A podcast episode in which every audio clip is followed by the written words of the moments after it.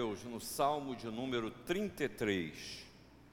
Salmo 33. Quero dizer que eu estou muito feliz agora, nessa manhã, porque está aqui com a gente a Heloísa, o Mateus, a minha querida Brenda, e eu só não sei o nome desse menino aqui que está sentado na frente. Como é que é seu nome? Como é seu nome? Felipe, muito obrigado por vocês estarem aqui nessa manhã, viu? É um privilégio para a gente ter vocês com a gente aqui. Eu sei que normalmente vocês estão lá na escolinha, já teriam feito o culto, mas hoje vocês estão aqui com a gente. Aí vocês já tiveram oportunidade de orar com a gente, já tiveram oportunidade de cantar, e agora nós vamos ler a palavra de Deus, o Salmo de número 33, que a gente vai poder contar uma historinha aqui da manhã para o povo, para os maiores também. Diz a palavra de Deus: Exultai, ó justos, no Senhor, aos retos fica bem louvá-lo. Celebrai o Senhor com harpa, louvai-o com cânticos no saltério de dez cordas. Entoai-lhe novo cântico, tangei com arte e com júbilo, porque a palavra do Senhor é reta e todo o seu proceder é fiel. Ele ama a justiça e o direito. A terra está cheia da bondade do Senhor. Os céus, por sua palavra, se fizeram, e pelo sopro de sua boca, o exército deles. Ele ajunta em montão as águas do mar e em reservatório encerra as grandes vagas. Tema o Senhor toda a terra, temam todos os habitantes do mundo, pois ele falou e tudo se fez, ele ordenou e tudo passou a existir. O Senhor frustra os desígnios das nações e anula os intentos dos povos. O conselho do Senhor dura para sempre, os desígnios do seu coração por todas as gerações. Feliz a nação cujo Deus é o Senhor e o povo que ele escolheu para a sua herança.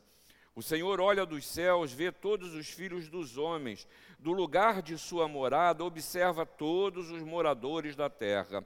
Ele, que forma o coração de todos eles, que contempla todas as suas obras. Não há rei que se salve com o poder dos seus exércitos, nem por sua muita força se livra o valente. O cavalo não garante vitória, a despeito de sua grande força, a ninguém pode livrar. Eis que os olhos do Senhor estão sobre os que o temem, sobre os que esperam na sua misericórdia, para livrar-lhes a alma da morte e no tempo da fome conservar-lhes a vida. Nossa alma espera no Senhor, nosso auxílio e escudo. Nele o nosso coração se alegra, pois confiamos no seu santo nome.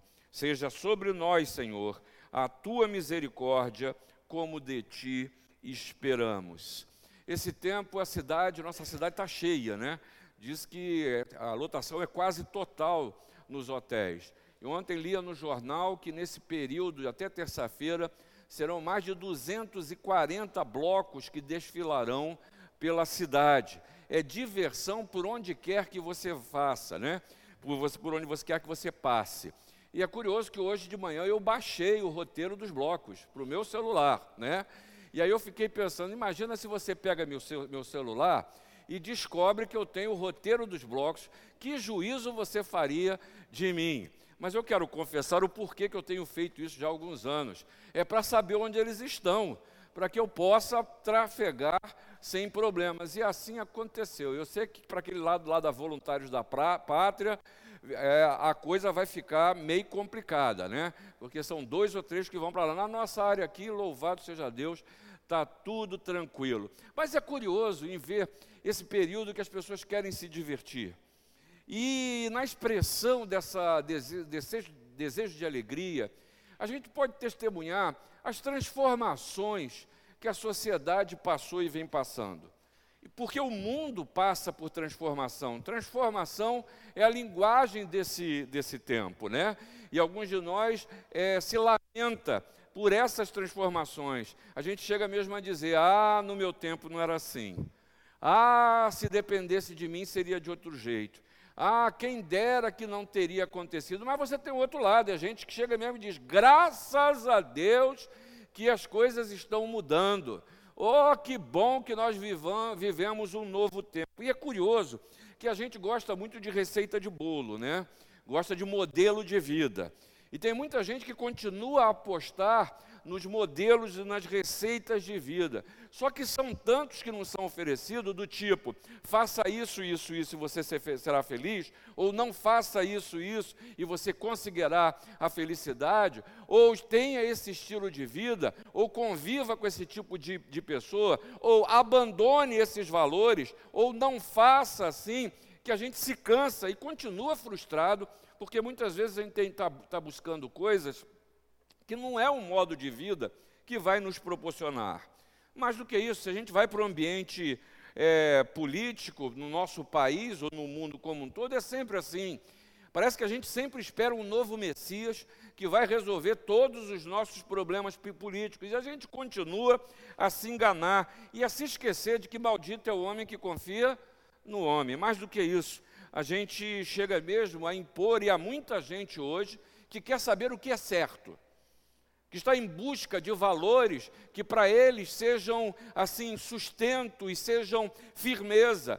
Porque como Bauman disse, nós vivemos num mundo que é líquido, né? As coisas não têm firmeza. Elas vão e, e vêm de acordo com a circunstância em que a gente vive. Aí você veja só, estamos diante de um salmo de louvor, que ele não tem nenhum título, como você pode ver, os outros salmos têm, ele não tem autoria, a autoria não é, não é, é, não é citada, mas é um salmo que o louvor ao Senhor, a Jeová, é o assunto dessa, dessa canção. Se você manteve a sua Bíblia aberta, você pode ver que dos versículos de 1 a 3, mostra lá que, olha, os justos são exortados a louvar.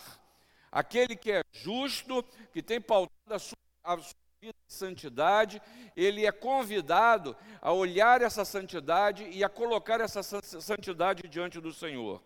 Mas o salmista diz também que os homens são desafiados a temer ao Senhor, porque os propósitos de Deus são realizados na sua providência. Você vê isso do versículo 8 até o versículo 11. Mais do que isso, do 13 ao 19, o salmista faz questão de descrever alguns atributos de Deus que Deus é onisciente, que Deus é onipotente, que o cuidado de Deus para com os seus, o salmista faz questão de celebrar, de mostrar que Deus é um Deus de cuidado, Deus de presença. E ele conclui o salmo com uma fervente expressão de confiança em Deus. Veja os versículos 20 e 21. Não só em falar na expectativa da alma, mas acima de tudo da certeza de que Deus cumpre o que fala. E aí, nesse tempo que nós, a gente pode chegar e dizer ah, o mundo, mas não, o mundo somos nós também. A gente não pode viver uma vida dicotômica em que são eles e nós. Você vive nas mesmas condições do tempo que todos os seres humanos. Tudo que passa com, com, com o ser humano passa com. E você passa também, porque você é ser humano. E existe uma coisa que nós ansiamos é por mudanças. Essa ansiedade por ver coisas diferentes é inerente ao fato de sermos humanos. E o que é pior, como lidar com as vicissitudes que a vida nos reserva. Como lidar com as derrotas, com as ausências, com as perdas, como lidar com aquilo que eu e você não conseguimos enfrentar. E aí, hoje, mais do que nunca, a gente vê um exército de pessoas decepcionadas, desiludidas, gente que perdeu o brilho no olhar, gente cansada. Isso não tem a ver com idade. É gente que, apesar de muito jovem, a gente vê adolescentes assim, já cansados da vida. Essa semana eu me deparei, creio que você também, com um caso lá na Austrália, de um bullying com um menino que sofre de nanismo. Não sei se você viu isso. Né? E a expressão de desespero daquela, daquele pré-adolescente que ele queria tirar a sua vida porque não aguentou ou não está aguentando a pressão que seus próprios pares estavam impondo sobre eles. E a gente vê isso através da violência. Nesse tempo, não só das palavras, mas das ações de crianças e adolescentes que querem conhecer novas pessoas, querem fazer novos amigos, querem se sentir parte de alguma coisa, mas eles se violentam, se traem, se machucam, não se consideram, rejeitam e ao mesmo tempo querem respeito. essa, essa angústia anterior não tratada, que anseia alguma coisa que possa dar mínimo significado na tenra idade dessas crianças e adolescentes. Você vê isso no jovem, querendo ser amado, mais do que isso, querendo conquistar, querendo estabelecer o seu espaço nessa terra, nesse mundo, querendo trabalho, querendo respeito, querendo reconhecimento. E, invariavelmente, a gente lida com jovens com projetos lindos de vida, de casamento, mas que se sentem absolutamente inseguros porque a vida e as transformações que vêm só produzem vazio. Mais do que isso, eu e você, como adultos, a gente vê e sofre e reclama a falta de justiça, ou não tenho como lidar com os meus problemas, minha família fugiu de, contro de controle, fa famílias que hoje se esfacelam ah, trabalhos que estão por um fio, a dificuldade de saber como será o amanhã. E agora de manhã conversava com Marco Aurélio, ele me falava sobre a Meir, sobre sua sogra, dificuldade, e ele é filho único, Márcia é filho único, tem que lidar com essa realidade. E eu falando, é, é Marcos, a gente não se preparou para isso. Mesma situação que eu vivo como família em relação aos meus pais. A gente não se prepara para o momento que virá. E nesse, nesse tempo a gente se sente absolutamente sós, e mais do que isso, num mundo em transformação, que eu não sei onde estão os meus valores e em que me valer. Aí você traz e vive algumas atitudes. Aquela atitude em que a transformação, a mudança e a violência da vida lhe torna uma pessoa violenta. Você veste uma couraça na tentativa frustrada de se preservar. Frustrada porque você não se preserva. E aí eu decido fazer do meu jeito. E aí eu passo a proclamar: seja feita a minha vontade. E aí eu chego mesmo a usar alguns ditados: a minha cabeça é o meu guia, né? Farinha pouca, é meu pirão primeiro e aí eu desenvolvo esse culto a mim mesmo, mas continuo vivendo a frustração de aparentemente eu ser forte, mas aqui dentro a fraqueza e a destruição me derruba. Ah, ou então quem sabe, e aí eu continuo a ver muita gente que não quer mais saber, que desiste da vida, que desiste da sua caminhada. E há muita gente hoje que está morta ainda estando viva. E há muita gente que anda tirando a sua vida, que não aguenta mais, porque não conseguir. Ah, mas tem um terceiro tipo que prefere viver uma vida de cinismo. Cinismo de atitude e cinismo de vida, né? É aquele que diz: quer saber uma coisa? Já que não tem jeito mesmo, segue o trem. Mas há outros que continuam a apostar no dono da solução naquilo que vai trazer a solução.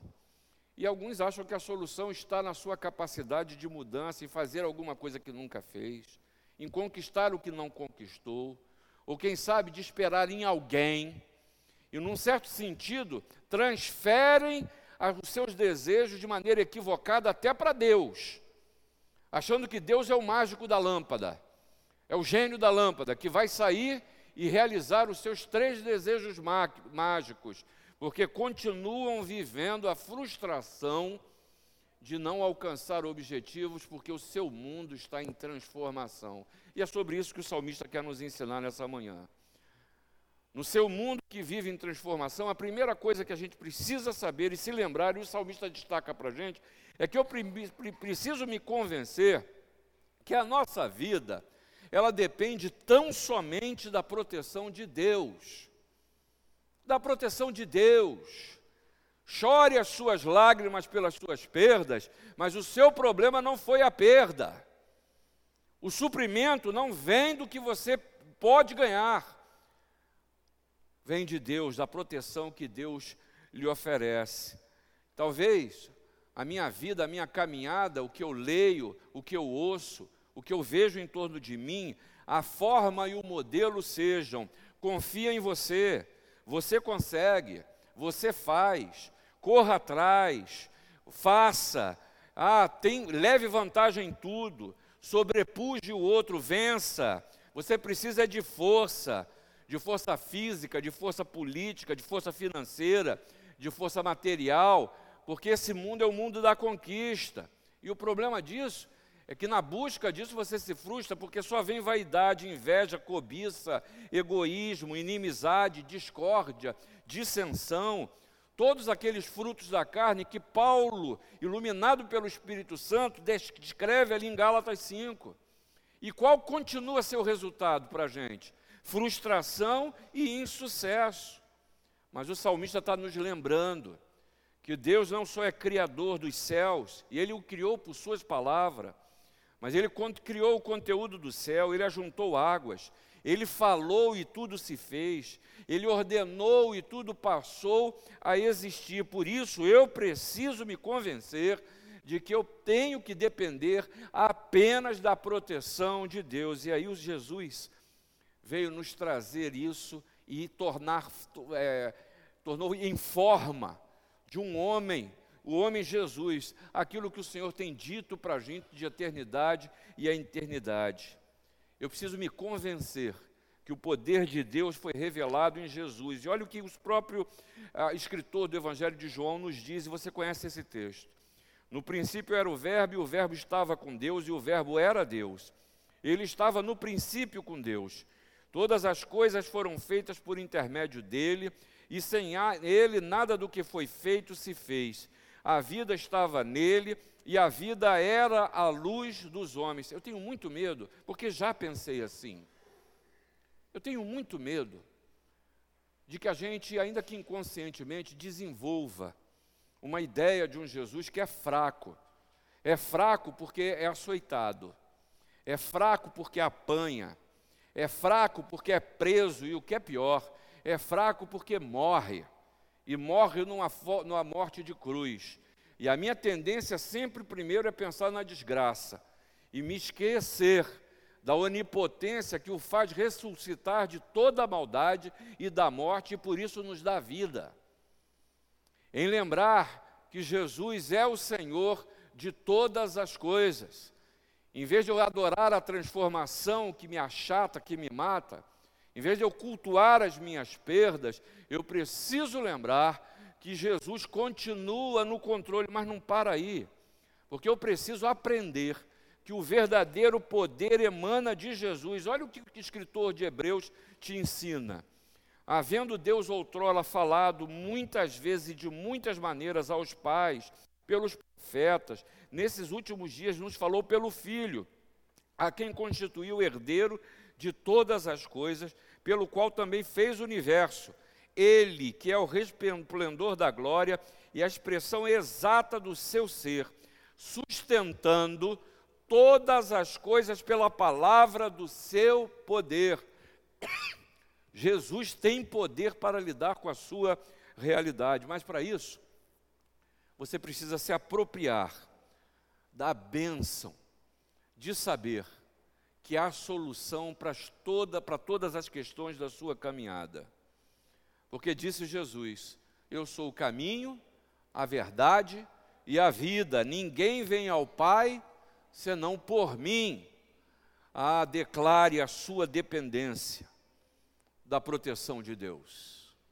Declare que você de, depende do Senhor há certos momentos na caminhada que a gente tende a só olhar para as circunstâncias. A só olhar para as circunstâncias. Alguém já me, me disse isso, eu já falei isso para você, mas quero repetir uma vez mais. Na vida, na medida que eu boto meus olhos mais para baixo, menos eu enxergo os céus. Quando eu me viro mais para os céus, as questões da, da terra se tornam menores. Eu preciso aprender e desenvolver a dependência do Senhor. Mas o salmista nos ensina também que o maravilhoso olhar de Deus que protege, do Deus que é presente, ele discerne as coisas que estão acontecendo na nossa caminhada. O olhar de Deus, o maravilhoso olhar descrito pelo salmista, não é um olhar de alguém que está assistindo um filme. É alguém que fez, que conhece, que sabe e que lida com a história. Por isso, eu preciso lembrar de algumas bases desse discernimento de Deus.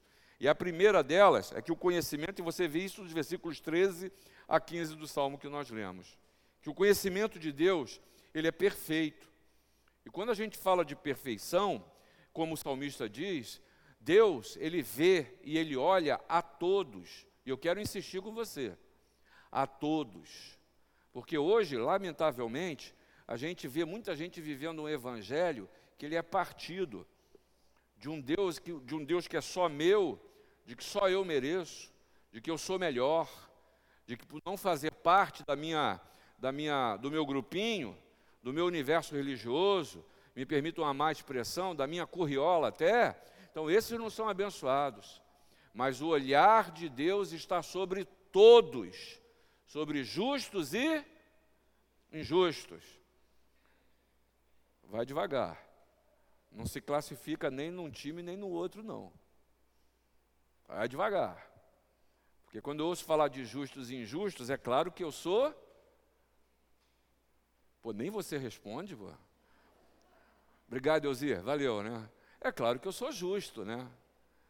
É claro que você é melhor do que um pior do que você, né? A gente sempre se olha assim. Mas essa classificação não nos pertence. Não nos pertence. Lembra quando Jesus falou? Não compete a você separar trigo e joio, não. A alma que pecar, esta morrerá. Cada um de nós vai dar conta de si mesmo. Vai dar conta de si mesmo. Mas esse conhecimento perfeito de Deus nos mostra que Deus está observando a todos. Que Deus forma todos os corações, que Deus contempla todas as obras. Esse contemplar é analisar. Ah, Deus acha maravilhoso que a gente esteja no domingo de manhã aqui na igreja. Mas quando você sair da igreja, Deus vai continuar te contemplar. Eu não sei como é que você recebe isso. Tem gente que recebe uma palavra como essa, assim pensando, graças a Deus que Deus está me contemplando em todo o tempo. E há outros que dizem: é, é, é mesmo? é mesmo? É todo o tempo mesmo? É, é, é em todo lugar? É da, da, forma que eu tenho me. Pro, pro, é em todo o tempo. Pelos frutos conhecereis, sois de Cristo. Você não vê mais do que Deus. Você não é mais inteligente. Você não é mais capaz os homens, eu e você, não podemos, através das nossas maquinações, diminuir a autoridade de Deus. Ele continua a discernir porque o seu conhecimento é perfeito, mas esse discernimento também, você vê nos versículos 16 e 17 aí deste salmo, está nos mostrando que o controle de Deus é perfeito. Aqui a gente titubeia controle de Deus, ele é perfeito. E aí, lógico, vem do, sobe do meu coração a pergunta, tá?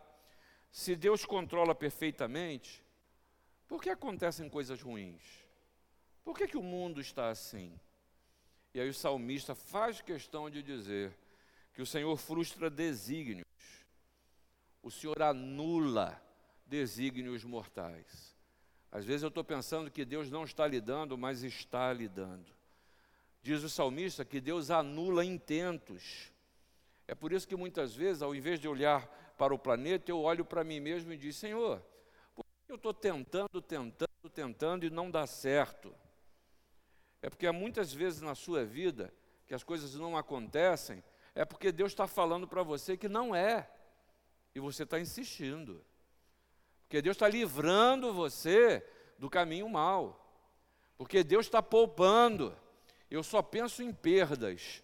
Mas Deus está nos mostrando que na perda há vitória. Há vitória. Num arreio, olha o que diz. Não arreio, o salmista falou, que não se, que se salve do seu poder, nem que tenha muita força. E aí, nesse sentido, a confiança presunçosa na nossa própria força, nos faz esquecer que a gente é mortal. É mortal. Eu me lembro que o meu sonho, sabe o Lúcio, marido da, da, da Gláucia? Lúcio deve estar com uns 80 anos, né? 90, só 90, né? O Lúcio jogava bola comigo, com a gente lá, já com 70 anos de idade, e jogava de igual para igual, brigava, xingava, tentava fazer gol, dava pernada, e eu olhava para ele, eu tinha 20 anos, no áudio, falava, cara, eu vou envelhecer igual a esse cara, eu vou querer jogar futebol até morrer. Eu resisti até os 25 anos, depois não aguentei mais. Última vez que eu fui jogar bola, eu vi tanta estrela que eu falei, alguma coisa não está dando certo, né? Eu até dizia que eu era bom de bola, Eduardo sabe disso, né? Mas não aguento, é difícil a gente lidar com o que não consegue. O que não consegue. E o passar dos anos vai mostrando que há muita coisa que a gente não consegue. E aí tem gente que fica vivendo uma vida amargurada diante de Deus, mas esquece que Deus continua no controle. E aí o homem começa a citar, o salmista começa a citar até armas de guerra e fala do animal que era um animal de guerra, o próprio cavalo, que não garante a vitória. Sabe o que, que significa isso? Quem pensa que está protegido pelos meios que dispõe, está enganado. Está enganado. Lembre-se do que Jesus disse: Eu sou a videira, vós sois os ramos. Quem permanece em mim e eu nele, esse dá muito fruto. Aí vem o mais importante. Olha o que Jesus diz: Porque sem mim nada podeis fazer. Tenha certeza que Jesus sabe, discerne, e mais do que isso, lida com a condução da história com a condução da sua história. Mas tem gente que não são, não são ignorantes, é gente muito sábia. Estou falando com sinceridade. Eu creio sinceramente naquele que tem dificuldade de entender a mensagem de Jesus, mas naquele que analisa, que tem a coragem e o desprendimento de parar e pensar na mensagem do Evangelho, na mensagem de, de Jesus. Por quê? a pedra de toque é exatamente a percepção de que Deus, em amor, revelado em Jesus, está conduzindo a história. Mas para isso é preciso viver a experiência da fé. Experiência da fé que precisa ser renovada dia a dia. Você pode ouvir e ler um texto e falar assim: ah, passa, vai em frente, porque esse texto eu já li. Já viveu? Já experimentou? Ou é só para aqueles momentos em que você está se sentindo é, emocionalmente melhor? Ou quando não tem o que fazer? Ou é aquele que vive a mensagem da vida e no desespero que a vida nos reserva, perde toda a sua raiz, porque a sua vida é líquida. Porque vive uma vida de transformação e não, experimenta da verdadeira fonte, que chega e lhe diz: Eu vim para que você tenha vida e vinha de abundância. Eu vim para lhe dar uma água que ela é viva, e quando você a tomar, você nunca mais terá sede. Sede. Mas o salmista ainda continua nos mostrando uma terceira coisa, que é a chancela de tudo que eu estou falando. Mao Tse Tung falou uma coisa eu tenho que concordar com ele. O sentido era outro mas eu tenho que concordar com ele. Ele dizia que para ver transformação era preciso derramamento de, de sangue. Mao Tung falou isso, para defender a sua ideia sanguinária revolucionária. Mas eu tenho que concordar com ele, porque essa mensagem não é dele. Essa mensagem não é dele. Essa é a mensagem da cruz. Essa é a mensagem de Jesus. Pode tentar o que você quiser tentar na sua vida. Pode se vestir melhor. Pode ser bonzinho. Pode fazer caridade. Pode tentar fazer de tudo para ter uma vida justa. Pode se isolar de todo mundo e ser aí um, um eremita. Você pode se isolar de todo mundo e viver uma vida é, como se fosse um, é, um monge. Você pode se abstrair do que quer que você seja, Mas sozinho nessa vida com você mesmo, você está tomado é por pecado e não tem salvação. É preciso que haja transformação, uma revolução interior, que Jesus veio chancelar na sua morte, em sua morte na cruz. Por isso que os versículos 18 e 19 estão dizendo desde já, antecipando a vida de Jesus, que os olhos do Senhor estão sobre os que o temem, sobre que, os que esperam na sua misericórdia.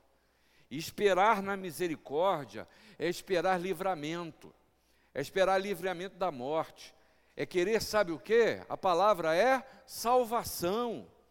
Eu preciso de salvação no meu dia a dia. Você precisa de salvação na sua caminhada. É muito duro quando eu e você perdemos pessoas às quais a gente ama. Não tem jeito, a gente precisa de salvação. É muito duro quando eu lido com uma notícia que é a notícia da impossibilidade. Eu preciso de salvação. E aí, o salmista está me ensinando uma segunda coisa ele fala em conservação de vida, ele fala em saciar da fome. E aí ele me chama a atenção que na caminhada eu preciso de consolação. Tudo isso Deus teve o cuidado de nos oferecer. Nos oferece a salvação em Jesus Cristo e a consolação através da presença do Santo Espírito, do Espírito Santo no meu e do, no seu coração. Sabe bem, uma grande parte do mundo fecha os olhos para Jesus e para a sua justiça. Se os nossos desejos não são satisfeitos, imediatamente a gente murmura contra a justiça de Deus. Mas digo para você, e o salmista nos ensina, que tudo que Deus faz é bom e Ele faz com justiça. A palavra de Deus é reta, o proceder é fiel, o Senhor ama a justiça e o direito, e a terra está cheia da sua bondade. Com que olhos você tem olhado a existência? A palavra lhe afirma que tudo o que o Senhor fez é bom. Na criação, vai ler lá em Gênesis no capítulo 1. Termina o primeiro dia, o Senhor sempre avalia o que ele faz. Ele termina por, por dizer: no primeiro dia, e viu o Senhor que o que havia feito era bom. E no segundo dia era bom. Mas depois você vai ler Gênesis 1 e vai ver que teve um dia que a expressão de Deus é: e viu Deus que o que ele tinha feito era muito bom. Muito bom. Depois você está curioso, depois você lê, você vai ver. E aí é o convite que eu lhe faço para encerrando essa palavra para você. Assim como o salmista, é preciso que você mude o canto. E ele convida você a mudar o canto, porque isso é uma música, né? Isso é um cântico, é um hino. Os salmos são hinos do povo, eram hinos do povo de Israel. E o salmista te convida para mudar o canto. Em vez de ser o canto de uma transformação inconsequente, em vez de ser o canto de alguém que não tem firmeza no que quer que seja, louve ao Senhor, entoe esse cântico ao Senhor, exulte, celebre, que seu culto não dependa dos outros, não dependa das circunstâncias, não haja condicionante, que seu culto seja o reconhecimento que até apesar das lutas e desabores, Deus continua presente. Deus continua a cuidar. Que a sua vida dependa tão somente da proteção de Deus e Jesus te oferece isso. Não só apenas isso, mas tenha certeza que o mesmo Jesus, ele sabe, ele discerne, ele lida com a sua história e aproprie-se da libertação salvadora que o sangue de Jesus trouxe sobre a sua existência. Que Deus nos abençoe. Vamos abrir nossos inários, irmãos, no hino de número 227. E vamos